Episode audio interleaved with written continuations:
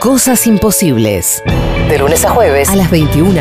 Cosas, imposibles. Con Maitena Aboitis. Cosas imposibles. Y Alejandro Lingenti.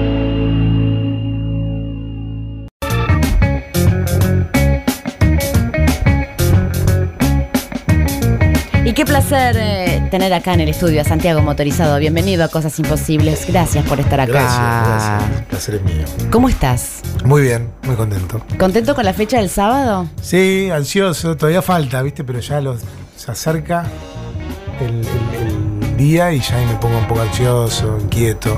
Pero normal, algo bien, algo. Adrenalina, ¿no? Sí, sí, sí, la ansiedad de, ah, de cuando esperas algo así con, con ganas. ¿Pero te pasa igual con el mató eso?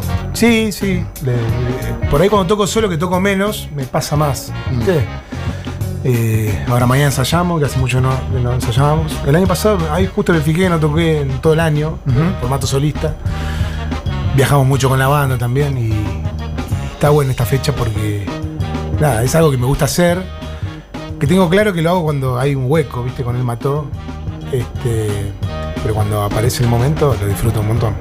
Y en la previa, además de los nervios, ¿cómo la llevas? ¿Hay ciertos cuidados que tenés? Como mm, aprovechando eso, esos días previos de. Sí, trato de cuidar la garganta. Este, la verdad que ahora estoy medio cascado de la garganta, pero supongo que se me va a pasar. Eh, eso, básicamente. Después no, tranqui, no, no, no salgo mucho, digamos, esos cuidados así más físicos. Sí, a eso me. Este, no, no, tranqui, tranqui, no, no. Ya como para mí, tocar, salir de fin de semana, tocar, ya esa es mi salida, ¿viste? De fin de semana. Sí. Después quiero estar en mi casa todo el día. ¿Y en la previa también? ¿En la- en la- el pre-show cómo es? No, también, Ah, tranquilo, no, no. Este. Suelo. Sí, hay gente que a veces va al camarín ahí esperando que sea una cosa un poco más movida y. Es tranquilo. Y se ¿viste? encuentran con sí, algo. re tranquilo. Y después también, termina el show y ya me quiero ir a mi casa. Ya está. Ah, es, el lab- es un laburo también. ¿no? Por supuesto, Te- Terminas el trabajo además- y te vas a tu casa. Además, sí, además que es eso, este, sobre todo en la gira, ¿no? En la gira sí, ahí trato de no hablar, ¿viste? Porque cuando son muchas fichas seguidas, ahí yo enseguida se me, se me casca la garganta. Pero después como que no hay, no, no veo nada mejor que ese momento, de estar arriba del escenario tocando, cantando. Ya está, ¿viste? La noche llegó a su pico en ese momento, lo que más disfruto en la vida. Y después ya está, no hay nada más que hacer y hay que irse a dormir. Ah, no va a mejorar la noche. En los en los eso sí es cierto, pero en, los festivales te cruzás con otras bandas que tienen camarines más festivos de, repente. La verdad que no, nunca ¿No? vi nunca me crucé con. Hay mucha mitología también, ¿no? Sí, porque muchos están ahí, sobre todo en los festivales, las bandas grandes, así, son súper profesionales y todo reordenado, todo, viste, impecable. Incluso muchas de las bandas muy grandes tienen, cada integrante tiene su camarín, o sea, menos festividad, ¿no? Porque cada uno está solo en su camarín, acompañado por ahí con un familiar o algo, es una cosa muy, muy tranquila.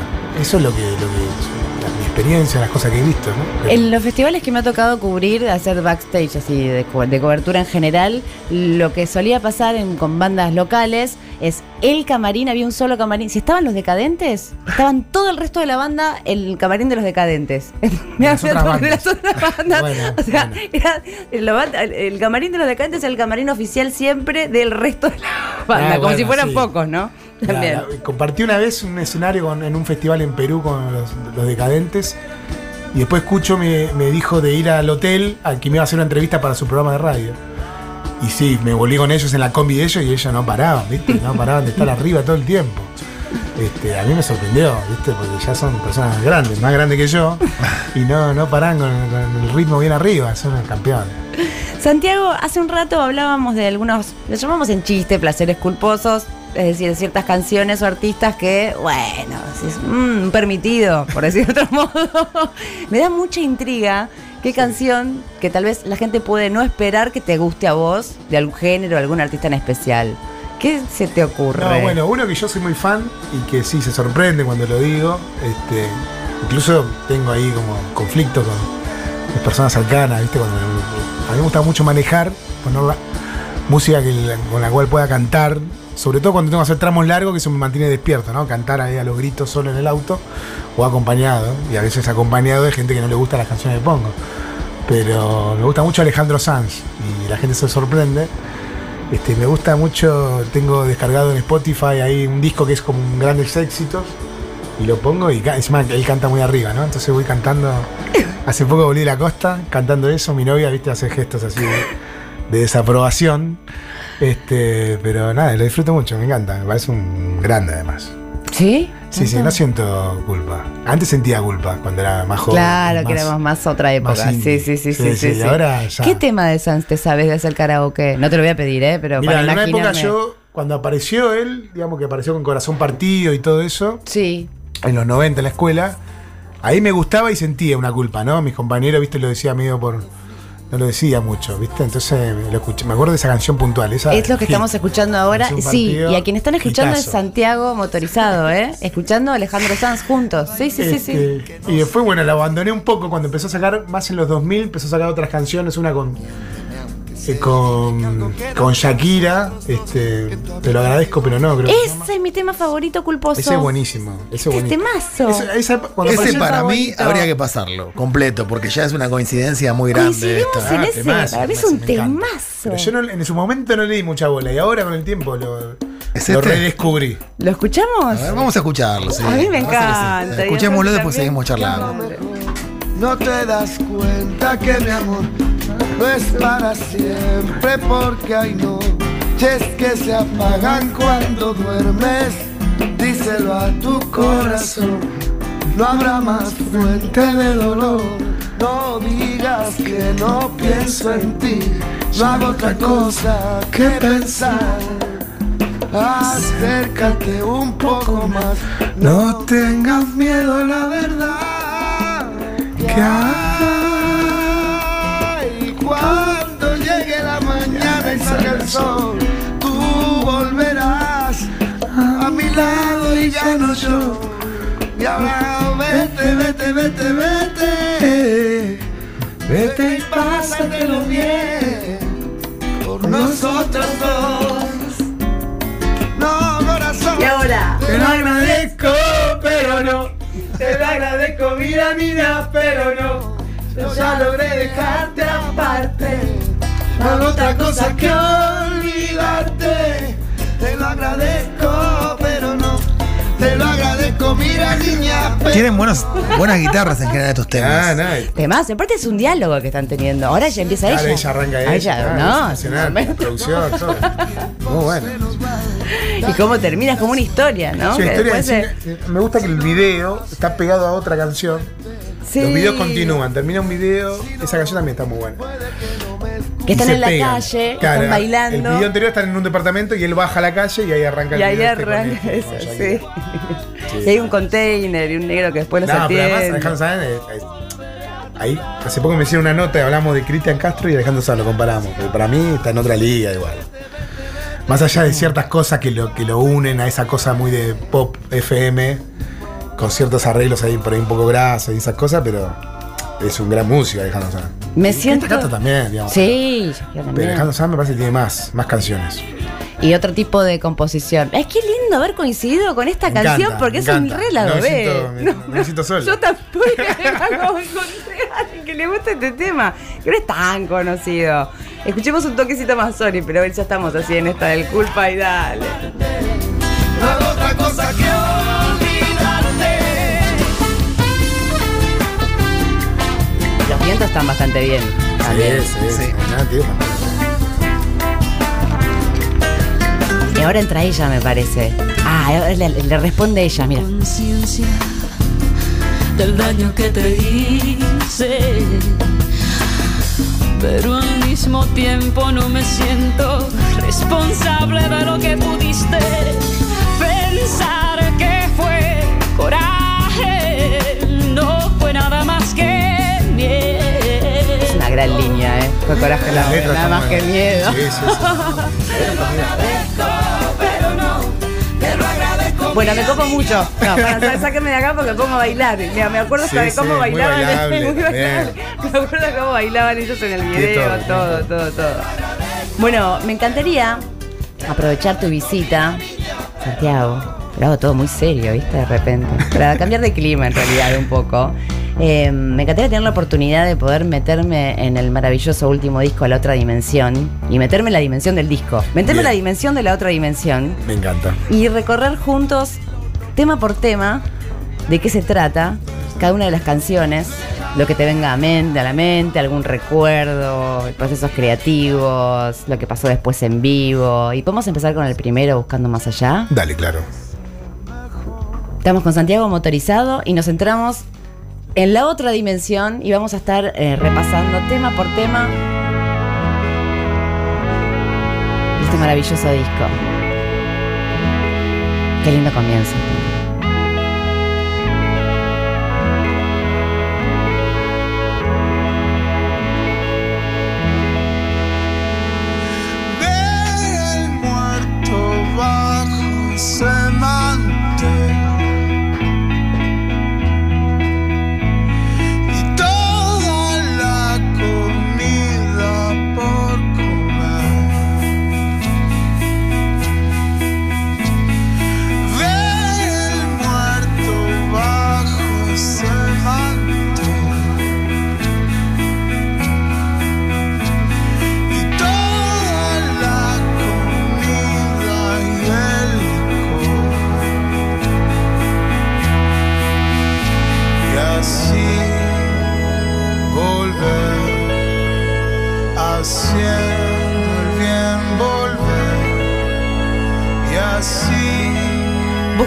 Allá, es lo que estoy tratando de hacer yo con vos, con este disco, buscando más allá en la otra dimensión. Bueno, no, esta canción. Este. Hay dos canciones que nunca habían visto la luz hasta la salida de la otra dimensión, que son Buscando más allá de esta y, y El perro, que le continúa. Este, bueno, todo el disco es, es parte de las sesiones de, de la síntesis O'Connor, ¿no? Y la verdad que fue. Eh, Me gustó porque redescubrimos esta canción, que había quedado fuera del corte final. Le hicimos algunos retoques y nada, estamos, nos quedamos re contentos porque era una canción que un poco en la, en la memoria había quedado olvidada, un poco, porque estaba fuera de las listas, de los recitales en vivo y todo eso, ¿no? Este, pero nos gustó volver a abordarla. Este, y, y nos copa que tiene ese espíritu un poco de, de la cinta de O'Connor, pero un poco más luminoso, ¿no? Esta y el perro, a nivel sonido. Hay una continuidad, obviamente, porque fueron grabadas todas en, en la misma sesión, pero, pero quedó como más luminosa, más acústica, tiene otra, otro clima. Y me copa, me copa como quedó también como apertura del disco y, y todo lo que, lo que, no sé, como que la redescubrí, ¿no? Y, y me gustó. Incluso todo el disco, ¿no? También escuchándolo, este, a pesar de ser una continuidad de la síntesis, es como que veo que a la, a la síntesis un poco más melancólica y a, y a la otra dimensión un poco más alegre. Más luminoso. Más luminoso, eso, Sí. exacto, eso. Nada, eso. Y esta es una puerta de entrada, también lo sentía igual al escuchar el disco cuando salió, era como, ay, qué buen comienzo, Sí, como sí, bienvenido. más relajado, sí. Sí, sí, me copa eso. Cómodo, en plan así. Y, y la letra, claro, la letra también tiene una cosa. Tiene un dejo melancólico, hay como una historia ahí de alguien que, no, la está pasando bien, pero hay como otra voz que anima a esa persona a salir un poco, ¿no? Y a salir de esa, de esa especie de pozo. Entonces como que, el, el- no sé, en el equilibrio final gana lo positivo y eso me gusta. Y vamos con la continuación, como bien nombraba Santiago, El Perro. ¿Y por qué eligieron también esta canción como single? Bueno, la verdad que, no sé, se nos ocurrió una idea muy puntual para, para el video. El video es bastante, ¿no? Tiene como una historia como muy literal, ¿no? De un perro que se pierde, sin muchas vueltas. Entonces aparecieron un montón de imágenes a partir de eso. Este, y un poco la idea básica fue esa, ¿no? La de un perro este, como humano, digamos, ¿no? Un humano disfrazado de perro, ¿no? Esa cosa humana mezclado con, con persona. Que esa era la idea principal que queríamos desarrollar. Y a partir de ahí un montón de otras cosas más. Pero un poco ese era lo, lo que queríamos que, que termine definiendo la parte visual de la canción. La verdad que fue un trabajo largo, este, muy. eh, que lo disfrutamos un montón, ¿no? Pero fue, fue mucho, fue trabajoso, ¿no? Llevar a cabo el video. Sobre todo porque elegimos hacerlo en film con 16 milímetros, que es una tecnología que ya está fuera de, Pero hermosa. Sí, no, obviamente, está Maravillosa. Incluso también fue disparadora de, que mucha gente se acercara por el hecho de hacer algo en fílmico, ¿no? Que es una, experiencia única y que, que por ahí que yo, el- este, la gente que, le gusta filmar, que está en esto, digamos, de, de- filmar películas, videos, cortos, ¿viste? Quieren aprovechar el momento, porque no, no, se suele dar muy seguido. Entonces, re- realmente elegir ese formato disparó un montón de cosas a nivel visual, pero también este, atrajo un montón de personas que se coparon y nos ayudaron un montón y se coparon con el proyecto. Y desde el punto de vista de la letra, ¿te, ¿te acordás cómo surgió? Mira, la, la canción es vieja, este, la mitad de la canción, porque después la completamos ahí en Sonic Ranch cuando fuimos a grabar. Ay, ese estudio maravilloso. Sí, no, por increíble. favor, que es el Increíble, espero que volvamos Disneyland. rápido. No, no, es tremendo. Y hay un desfile, hay un desfile de músicos argentinos además, ¿no? En Sonic Ranch, cada Sí. vez son más. Sí, sí, ahora tuvi- hace poco tuvieron los bandas Los Chinos, antes había estado eh, Los Utopian y Juana Molina también, Sig Raga también había estado. Nada, el estudio es increíble. Pero bueno, la mitad de la canción, este, que es el- la parte donde arranca, ¿no? Busco- eh, donde dice Busco a mi perro perdido. En realidad era una canción que iba a estar en, en un disco que nosotros sacamos hace ya varios años, este, que habla de la Navidad, ¿no? Entonces es una situación muy de Navidad, ¿no? De un perro que se pierde por, por la pirotecnia y todo eso, ¿no? Entonces, dentro de ese clima nacía esa, esa frase, pero bueno, esa canción nunca la terminamos, nunca quedó en el disco y siempre quedó ahí flotando. La completamos en Sonic Ranch, le agregamos otras líneas, la segunda parte que responde a, esa, a ese estribillo. Este, y nada, nos gustó como quedó. Y sobre todo nos gustó ahora también traerla de vuelta para, para la otra dimensión.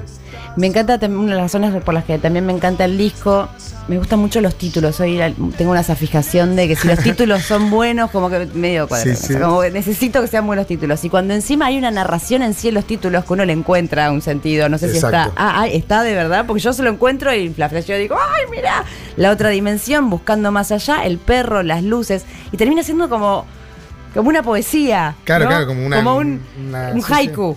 ¿No? Un De plan todos los haiku. títulos juntos, ¿no? Sí, sí, sí, sí. sí y hay, una, hay algo- de eso, ¿viste? Como que nos, nos preocupa, nos ocupa, digamos, este, todo lo que tiene que ver con, con el disco como, como álbum, como obra completa. Como Más- concepto. exacto, entonces siempre estamos buscando eso, ¿no? Que, que haya una continuidad entre las letras, entre lo visual, que se plantea en el arte de tapas, después en los videos y en los títulos, ¿no? Los títulos es el momento, ¿no?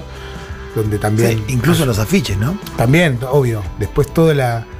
Sacamos un disco y toda la era esa, ¿no? De, de ese disco, de esas canciones, también tiene una continuidad estética que, que nos gusta desarrollar. No, una pequeña intervención que creo que este disco también tiene que ver eh, con algo que le pasa a la banda hace muchos años, que es eh, un muy buen paso por Europa. No es tan frecuente que una banda independiente argentina tenga, digamos, todos los años una gira armada en Europa. Yo estuve en alguna de esas giras y la verdad que no es verso, no es que fueron allá y tocaron para cuatro personas, sino que les va muy bien. Y este disco, si no me equivoco, es el primer disco editado en Europa, primero que, que- que- que en Argentina, algo así, ¿no? No, no, la síntesis también salió en Europa a la par que. Salieron a la par. Sí, sí, a partir de la síntesis. La Dinastía Scorpio, que es el anterior, sí, salió 2012 en Argentina y al otro año recién se editó en España y en Estados Unidos. Y esto fue en paralelo. Esto fue en paralelo, la síntesis y, y- y la otra dimensión también. Y nada, está buenísimo, sí. La verdad nosotros somos felices. Ahora en febrero volvemos a hacer una gira larga por, por España. Este, tocamos en varias ciudades de Europa, pero obviamente España es como el, el lugar donde, donde más estamos, porque obviamente el idioma y todo lo que se generó allá, con los discos, con las canciones y todo eso, ¿no? La verdad que es increíble, estamos contentos. Es la primera vez que vamos en invierno allá, nunca habíamos ido, vamos a ir en febrero. Este, y la respuesta es, buenísima. Ahora se agotaron las entradas en Madrid, ponerle falta un mes todavía y Ay, qué maravilla. en la sala grande, todo, viste, yo no lo puedo creer. Qué lindo sueño cumplido. Sí, no, es increíble. La verdad que. Además, no sé, por ejemplo, va la Berizo y toca en salas más chicas que nosotros, por ejemplo, ¿no? Claro. Eso, eso es como una cosa que. Viste, que raro, viste, lo ves y si acá tocan estadios. Pero bueno, es, es algo como para. Nada, para celebrar, ¿no? Porque más allá de que las comunicaciones ahora es todo un poco más fluido y, que España es el mismo idioma y hay una y hay una conexión con varios artistas. La verdad que para una banda argentina es, es difícil, ¿no? Este, entrar en un lugar nuevo y llamar la atención, ¿no? Y la verdad que tuvimos la suerte de que haya pasado y, y- y lo disfrutamos. Y hablando de celebración, en otra entrevista que, que hice con vos también celebré que lo tengan editado en cassette, que me imagino Sí. que afuera lo deben valorar también un montón, sí, ¿no? nada, claro. Te preguntan, ¿qué, ¿pero qué? ¿Escuchan en cassette todavía en Argentina? nada, pero igual ahora está en todas partes, está la, Sí, la está- edición claro. en todos los formatos. El cassette más que nada lo vi en Estados Unidos, pero en todos lados hay. Hay como una, una, una cosa así media retro de. Primero con el vinilo, obviamente, y después un poco con, con las demás cosas. Nos metemos en las luces. Dale, sí. Que es lo que estamos escuchando. Estamos con Santiago Motorizado en Cosas Imposibles, repasando tema por tema la otra dimensión. Estos climas, por ejemplo, ¿cómo surgen entre ustedes? Mira, la verdad que esta, producción? esta, esta canción la grabamos en, eh, acá en Buenos Aires. Este, es, es la versión de, de, de, las luces que, salió en, en, en, en Rancho, en la síntesis O'Connor. Pero esto surgió en el estudio, ¿no? Fuimos al estudio de, de, Vergallo, este, ahí en, Florida, Revolver, y, de probar cosas, ¿no? Teníamos la idea de hacer una, una versión que tenga otro clima, que sea un poco más relajada. Este, es- canta de invitada Ani, Anabela de las ligas menores, que le da el toque especial. Y, y son ideas que van surgiendo ahí en el momento, ¿no? Mucho sintetizador, eh, percusión. Y probar cosas, ¿no? Probar, volver, volver a probar con otra cosa, este, volver a escuchar. Y la verdad que quedó muy bien. En pocos días, ¿no? La hicimos y, y nos gustó enseguida. Y la verdad que lo- para mí lo que más me gusta es la voz de Ani. Porque la canción original, que canto yo solo, está en un tono muy alto, ¿no? Y a mí me costó porque yo quería que mantenga un clima relajado la canción porque tiene esa, esa cadencia, ¿no? Y me costaba porque mantener esa cosa relajada y a la vez llegar a ese tono alto, ¿no? Que es como medio gritando, ¿no? Era, era difícil. Este, entonces, ahora con Ani, que ella tiene su registro más alto naturalmente, este, ella sí lo puede cantar relajada y estar en ese tono. Entonces ahí quedó como más parecido a lo que queríamos en un principio. Aunque estamos contentos también con la otra versión. Me costó un poco, pero creo que quedó bien. ¿Y la elección de ella? ¿Por qué fue? Nada, admiramos a Ani este, desde que la conocemos con las ligas, que conocimos a la banda, enseguida la invitamos, las invitamos a, a que participen, que sean parte de nuestro sello, Laptra, y, y a partir de ahí nos hicimos muy amigos. Pero cada cosa que hace Ani cuando toca con, con la banda o cuando toca sola, la verdad que es, es increíble, ¿no? Es un artista increíble, así que nada, felices que, que participe en una canción nuestra. Y escuchemos un poco de este temazo.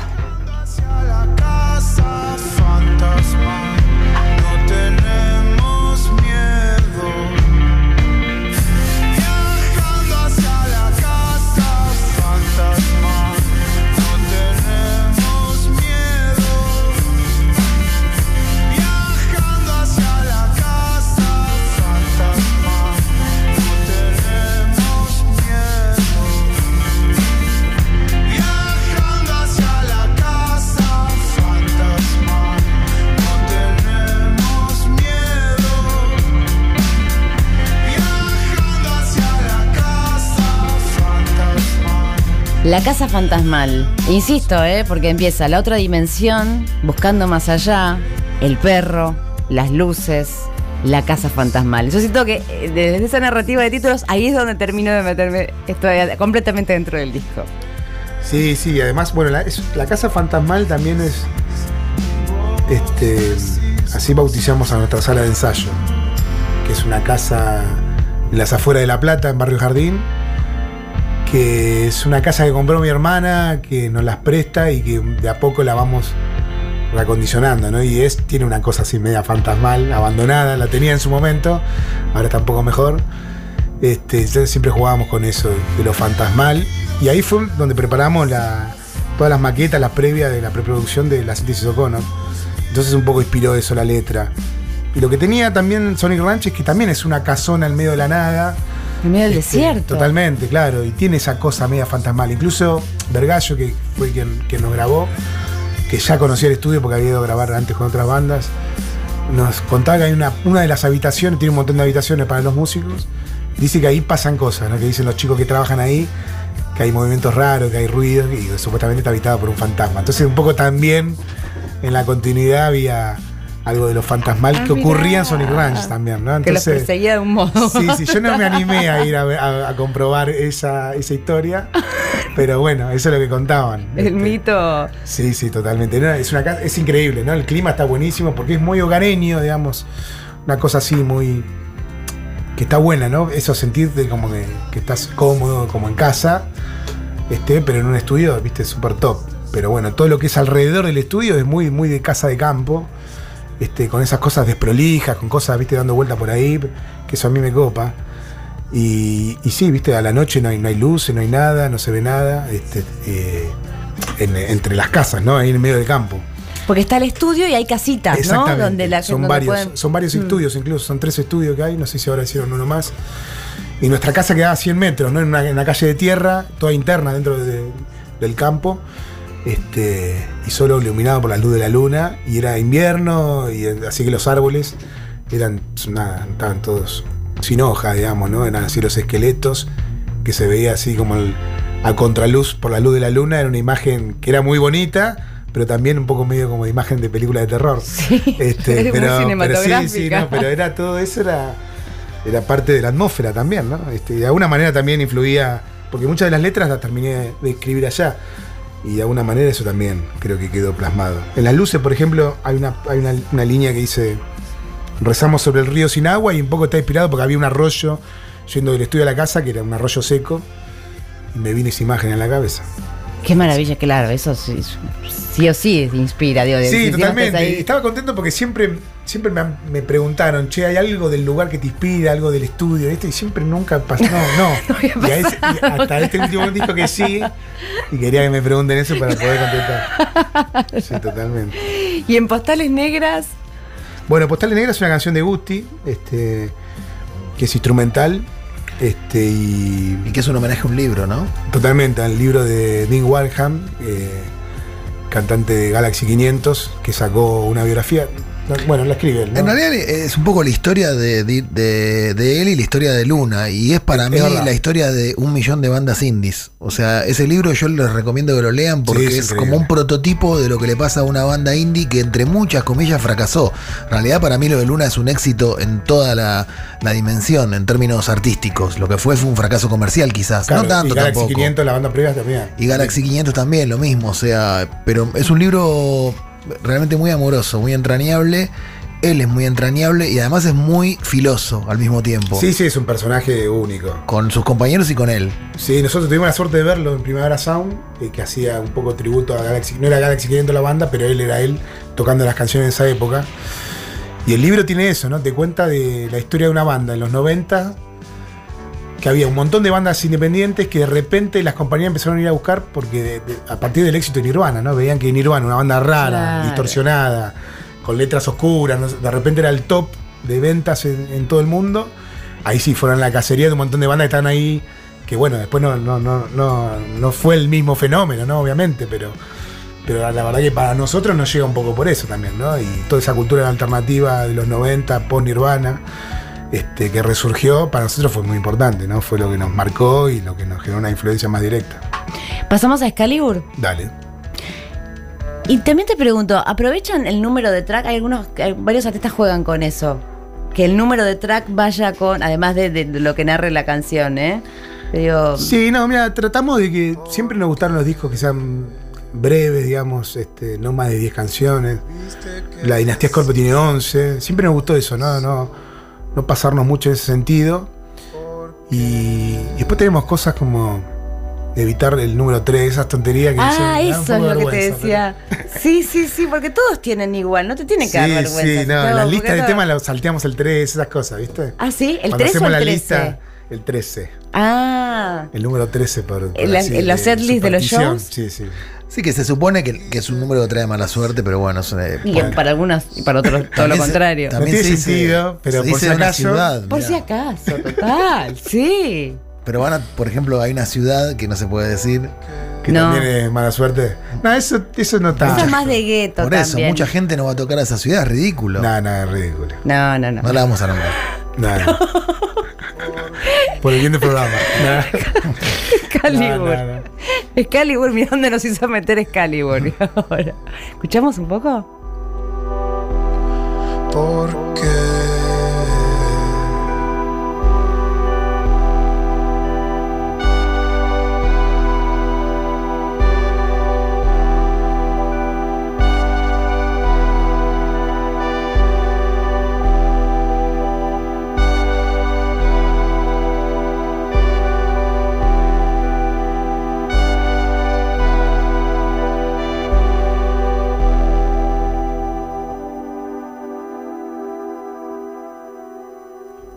Esos climas que generan, que inclusive haciendo aire es como, no quiero irme de ese clima, ¿entendés? No te atrapa. Sí, esa es breve. Pero esa sí es una canción breve. La original es con guitarra, solo guitarra y voces. La que grabamos en Sony Ranch. Y esa es una versión que grabamos también ahí en Revolver en el estudio de Vergallo, pero con sintes. Y lo que me gusta de esta versión es que me gusta más cómo quedó la voz en comparación a la anterior. ¿Te, recibís, te, te referís a la. Ah, Excalibur. Ah, Excalibur. Excalibur, que quedó, no sé, como más amoldada a lo que yo quería originalmente hacer. Ahora, hay un tipo de canción que, de- que apareció en el Mató, digamos, eh, a partir de, sobre todo, en los últimos dos discos, en Sí. este y en el anterior, que, que tiene que ver, para mí, con la presencia de los sintetizadores Sí. y de un músico en especial, que es Chatrán. Sí, totalmente. Eh, eh, la pregunta es, ¿empezaste a componer teniendo en cuenta eso? ¿O, tus composiciones pedían eso? ¿Cómo, cómo fue el No, no, proceso? la Porque esto que era no. impensable en el, en el mató del principio. Totalmente, sí. Hay, hay, sintes en los primeros discos, pero muy en un plano que acompañan a esa cosa de pared de sonido que hacíamos Sí. al principio.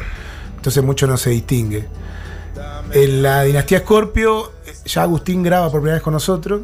Este, y hay, hay una presencia, pero todavía, todavía no al nivel de, mm, ese protagonismo que tienen en la síntesis y, ahora en la otra dimensión. Pero la verdad que no, no, yo no cambié mucho mi, forma de componer, pero sí este, a la hora de, llevar la canción y decir, bueno, este, ¿cómo vamos a encarar esta canción? Con las guitarras, con el cinte. Entonces el cinte sí ahora sí tiene otro protagonismo. Entonces ya hasta incluso ese armado de la canción a veces aparece desde, desde el cinte. Entonces eh, ya cambia todo un poco el clima, ¿no? En la estructura y todo lo que va a venir después. Las, las guitarras a veces acompañan o incluso no están, ¿no? En Fuego, que es la última canción de la síntesis Econom, prácticamente no hay guitarras, ¿no? En Madre tampoco. Este, y nos copa a nosotros, a todos, ¿no? Este, a la hora de, de armar esa producción, de armar la canción, los arreglos. Este, como el synth tiene otra presencia, tiene otro. Como otro lugar donde ocupa un poco la, lo que. el plano que ocupa la guitarra y también el bajo a la vez, ¿viste? Entonces como que genera una cosa muy. muy, muy única. Este, y que nos gustó ahora para nuestras canciones, ¿no? Le da como otra. no sé, otro clima, otra personalidad. Y Agustín, obviamente, que es tecladista, eh, nada, es muy, es muy capo, ¿no? Entonces, en ese sentido, confiamos 100% en él, él sabe para dónde ir, a nosotros nos copa y, y- y le dio toda una nueva cara, digamos, a la banda y a las canciones. ¿Y en vivo? ¿Llevar eso en vivo? como Bueno, fue un desafío, ¿no? Nosotros cuando, cuando armamos la síntesis dijimos, hagamos lo que se nos ocurra sin pensar en el vivo, ¿no? Sin pensar que esto después va a ser complejo, no. Después veíamos, nos íbamos a arreglar como sea. Y la verdad que fue un trabajo eh, llevar a cabo el disco, armarlo, grabarlo. Y después fue como volver a hacerlo en vivo, ¿no? Porque era otra. Nada, este, ya hay- es, más complejo, ¿no? Entonces. Pero fue, fue muy divertido, ¿no? Fue la verdad que fue toda una. como un cambio en la banda que, nos llevó un montón de tiempo, pero, pero bien, ¿no? Lo disfrutamos un montón y, y- y- y creo que, quedamos- que quedó bastante fiel al disco, ¿no? Más allá de esa complejidad que habíamos planteado, este, llegamos a un lugar donde, donde quedamos conformes. Incluso igualmente también sumamos a un nuevo integrante que es Pablito en las percusiones, porque hay mucha, mucha percusión, un protagonismo en las percusiones muy, muy marcado y obviamente necesitamos a uno más que se encargue de eso. La, la verdad estamos contentos. Pasamos al siguiente track, el track 7, y una canción que lo que me sucedió, creo que le sucedió a muchísimos que están escuchándonos, que es en el me acuerdo patente, de la primera vez que lo escuché. Qué O sea, bueno. Son momentos que te marcan, que me conmovió hasta las lágrimas. Me conmovió así, como terminar de escuchar la canción y llorar, no importa si sabe no está evocando nada, no es que, no, no sé qué. Qué bueno. Estamos hablando de La Noche Eterna. Voy a derrumbar mi casa y empezar de nuevo. Todos se escondieron ya bajo la noche eterna. Sé que el cosmos cuida a todos por igual. Y me tengo que meter acá porque si no voy a llorar de nuevo. y no va a llorar al aire. Es eh, tremendamente conmovedora. Y hay algo también en, en la manera de cantar que tenés, y particularmente interpretar esta canción, que es un don y que no, no todo el mundo lo tiene. Que es la sensación de cuando pones play a la canción, como si estuvieses al lado cantándola. Como esa cercanía que te lo puedo comparar con muy pocos, ¿viste? Es una sensación de, me lo está cantando acá, está acá, está el cuarto al lado, me lo está cantando al oído. Que es un clima, no sé cómo sucede, y hace que llegue al corazón así derecho y sin ningún intermediario y como bueno. Bueno, qué bueno. No, queríamos, y sobre todo esta versión, ¿no? Queríamos que sea una cosa así, este, como generar ese clima más íntimo, eh, que creo que tiene la canción original, pero en esta versión acústica se genera otra cosa. Y, y, por ejemplo, cuando nos invitan a hacer versiones, por ahí vamos a esos programas que suben en YouTube, donde haces versiones de las canciones acústicas, siempre elegimos hacer La Noche Eterna.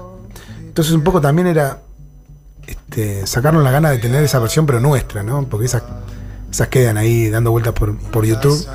Y queríamos tener nuestra propia versión acústica, una canción que, que, queremos mucho, que nos gusta mucho, que es la favorita de, de Vergallo. Me acuerdo cuando grabamos en Sony Ranch, fue la primera que mezcló, que estuvo ahí un par de días mezclando. Este, y yo no podía creer, porque también me decía lo mismo que vos, viste, que se emocionaba, que la escuchaba y le daban ganas de llorar. Y son cosas nada, yo no me las creo. Y, pero bueno, obviamente me pone muy feliz. Pero es posible no creerlo, si en los shows se hace una comunión No, con no, este sí, tema que sí, estamos todos es tremendo, como locos. Sí, no, para mí es tremendo. A mí me sentí aliviada cuando fui al show y se presentó por primera vez y ah, no era a mí solo lo que me pasaba, ok, vamos todos así con eso. Sí, y en cuanto a la composición o la historia que hay ahí con ese tema, Bueno, porque es muy mágico. sí, es una canción que cuando la armamos este, no tenía letra. La, empezamos a armar yo con una melodía tarareada ¿no? que, teníamos y la fui armando después. Eh, hay una idea que atrás de la canción que está un poco encriptada, que es la que dispara un poco todo, pero, pero a la vez, viste, yo trato de no decirla porque no quiero como que romper la, interpretación de cada uno. Y a la vez también creo que nu- nunca una canción es solamente una idea, ¿no? Por ahí hay una idea principal que te, que te inspira. Y cuando empezás a escribir te empezás a ir un poco por las ramas y se empieza a pegar con otras ideas, con otras sensaciones, con otra, con otros climas que te van apareciendo y después se genera todo ese combo que es la canción. Este, pero bueno, voy a mantener un poco el misterio, porque me acuerdo cuando estábamos mezclando, que estaba Vergallo muy emocionado, le dije, esta canción habla de esto, dijo. Y ahí bajó, ¿viste? Le dijo, ah, no, yo pensé que era hablaba de otra cosa. No le gustó mucho, ¿no? Y entonces no me gustó tampoco romperle esa propia interpretación, que es un poco la magia de, de la poesía, ¿no? Que cada sí, uno de las canciones. se Igual, adueñe de las canciones y las lleve para, para donde quiera. igual como melómana te digo, por más que me cuenten que la canción habla de cualquier otra cosa, hay ciertas canciones que uno. No, no, no, ahí sí, ahí sí, ahí sí. ahí sí. No, no, mentira, mentira. Pero ya son propias. Digo, Totalmente, uno se ya apropia está. Sí, de sí, eso, eso es como esta es mi canción. Es- La compusiste vos, pero es medio mía también. Me la hice es mía y por más que sea- Es lo mejor eso. Es así. esa banda de sonido. Pasamos al tema madre. Estamos repasando tema por tema de la otra dimensión. Qué lindo viaje estamos teniendo. ¿Lo está pasando bien? Muy bien. Ay, qué bueno, porque yo también estoy flasheándola. Hablemos un poco de este, de este tema y por qué madre. Bueno, esta canción salió, la primera que salió salió como el lado B del tesoro.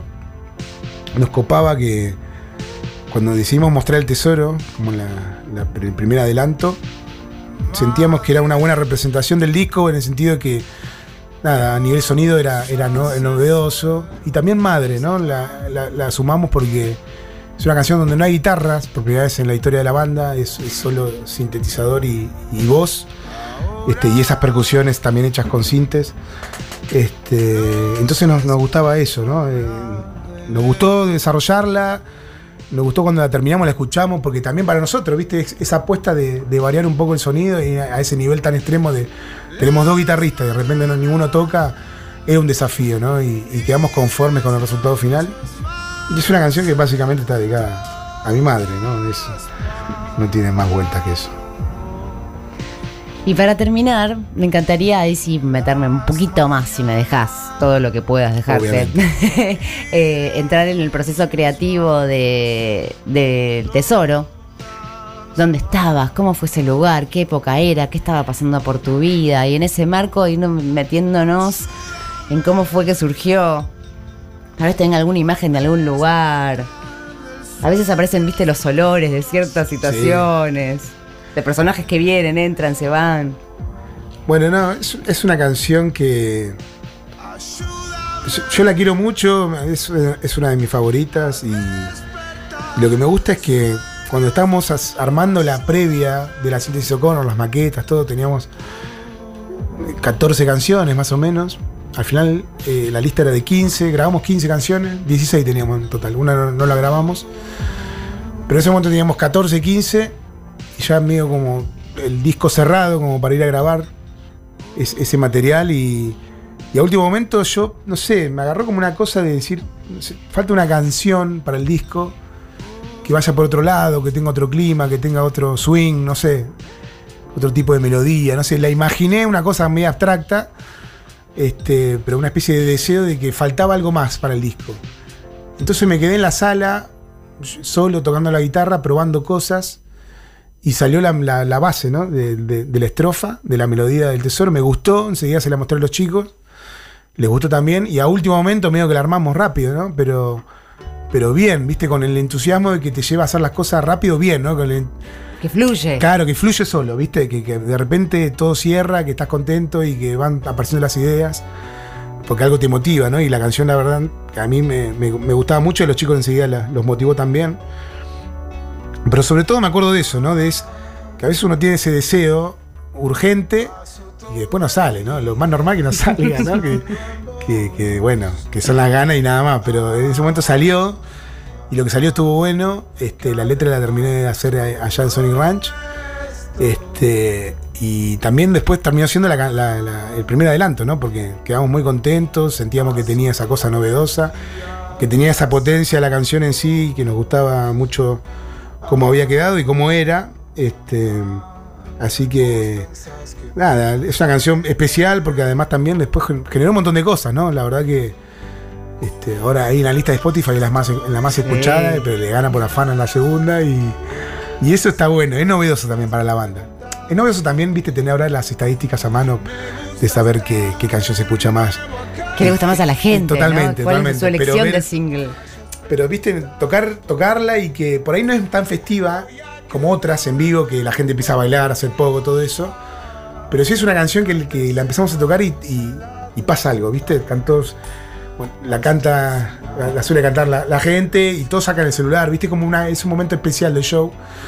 Este, y no solo acá en Argentina, sino en todos lados donde, donde vamos, ¿no? Es como de las más celebradas en todo sentido. Y por eso también hicimos esa versión, que es la que, está, que estamos escuchando para la otra dimensión, acústica, este, que la grabamos en un hotel, ¿no? en, en Ecuador, en una gira. Nos invitaron a un festival en Cuenca y nos dijeron que si por favor podíamos quedarnos varios días, que para ellos era más barato sacar los pasajes y que nos quedemos cinco días. Y nos, todos nos pagan los hoteles, el hotel, la comida, todos nosotros no teníamos nada que hacer, felices de la vida, conocer un poco Ecuador. Pero también de paso, sabiendo que íbamos a estar tanto tiempo, llevamos un montón de cosas para grabar, este, así, nada, la, la raquera con todo. ¿Fue grabado en un cuarto de hotel? Eh, en un cuarto de hotel, sí, en la habitación ahora, 202 del Hotel Majestic, creo que se llama, en Cuenca. Este, y armamos un mini estudio en una pieza, de, creo de Luquita, en sonidista, y, y estuvo buenísimo, ¿no? Este, íbamos a pasear la tarde, a la noche íbamos, grabábamos cosas, le íbamos mezclando, íbamos armando. Fue como muy divertido. Y, que, y quedó linda también, ¿no? Nos gusta cómo quedó. Tiene esa otra cara también, pareció La Noche Eterna, que queda bien en- versión acústica. Y al mismo tiempo, de una manera que no puedo explicar exactamente con palabras, esta canción también tiene un ADN de Él Mató que decís, ¿pero por qué? Porque, no, no sé, no sé. Ese, ¿no? Como hay algo de- del se- alma. Se volvió más famosa además después de lo que pasó con Fito Páez. También, ahí hubo. Pasó algo ahí también. Muy loco. ¿Cómo fue lo de Fito? Bueno, yo estábamos yendo con amigos, con, con mi novia Morita, a, a verlo tocar. Nos habíamos enterado de un show en el Circo que era a beneficio, ¿no? no estaba muy promocionado. Y estaba bueno porque era chiquito, ¿no? Más íntimo. Y como fui con mis compañeros de secundaria, que es también muy del amor después del amor, esa época muy la secundaria, Este, me atreví a escribirle a Jorgela, que es la chica que está siempre con Fito. Sí. Este, le dije, che, ¿podremos ir con mis amigos a sacarnos una foto después del show? Así, viste, como un poco tímido, porque no suelo hacer esas cosas. Pero como estaba con todos los compañeritos, quería aprovechar. Y, y me responde con un audio. Nosotros estábamos llegando ahí por la autopista San Telmo y pongo el audio en el auto. Y era Fito hablando desde el teléfono de Jorgela diciendo. Santi, vení rápido que quiero cantar el tesoro con vos, que la estuve tocando en mi casa y vení rápido, la prueba la probamos ahí rápido y después la tocamos y ya no voy a creer, empecé a morir de la risa. Una risa de alegría y nervios. ¿sabes? Eso te iba a preguntar, claro. Este, y los chicos se mataban de risa, no podían creer, ¿viste? Pero fue una locura. Este, y fuimos, justo estábamos llegando, me mandé ahí a la prueba. Ya la prueba para mí fue mágico todo, estar ahí cantando con él. Aunque no haya nadie, estábamos ahí solo cantando con Fito, para mí fue lo mejor del mundo. Y después, bueno, la, la canté en vivo. Lo- fue el, creo el tema 7 por ahí. Así que los temas, los seis temas anteriores que toqué no los disfruté mucho porque estaba muy nervioso. este, y- pero salió bien, salió bien. Salió Este, hermoso. Sí, Yo no, la vi en video y tu cara era de una felicidad. La de él también era como que bueno que se encontró en el escenario. Sí, eso tendría que haber pasado. Increíble. Fito un, un genio, muy cariñoso, muy generoso. Y eso, la locura de que invitó, nos invitó a cantar una canción de él, una canción mía, viste, era un rarísimo, él tocando el piano, gran pianista y nada, una- fue una noche inolvidable. Cosas imposibles. Con Maitena Boitis y Ale Lingenti. Por el Destape Radio.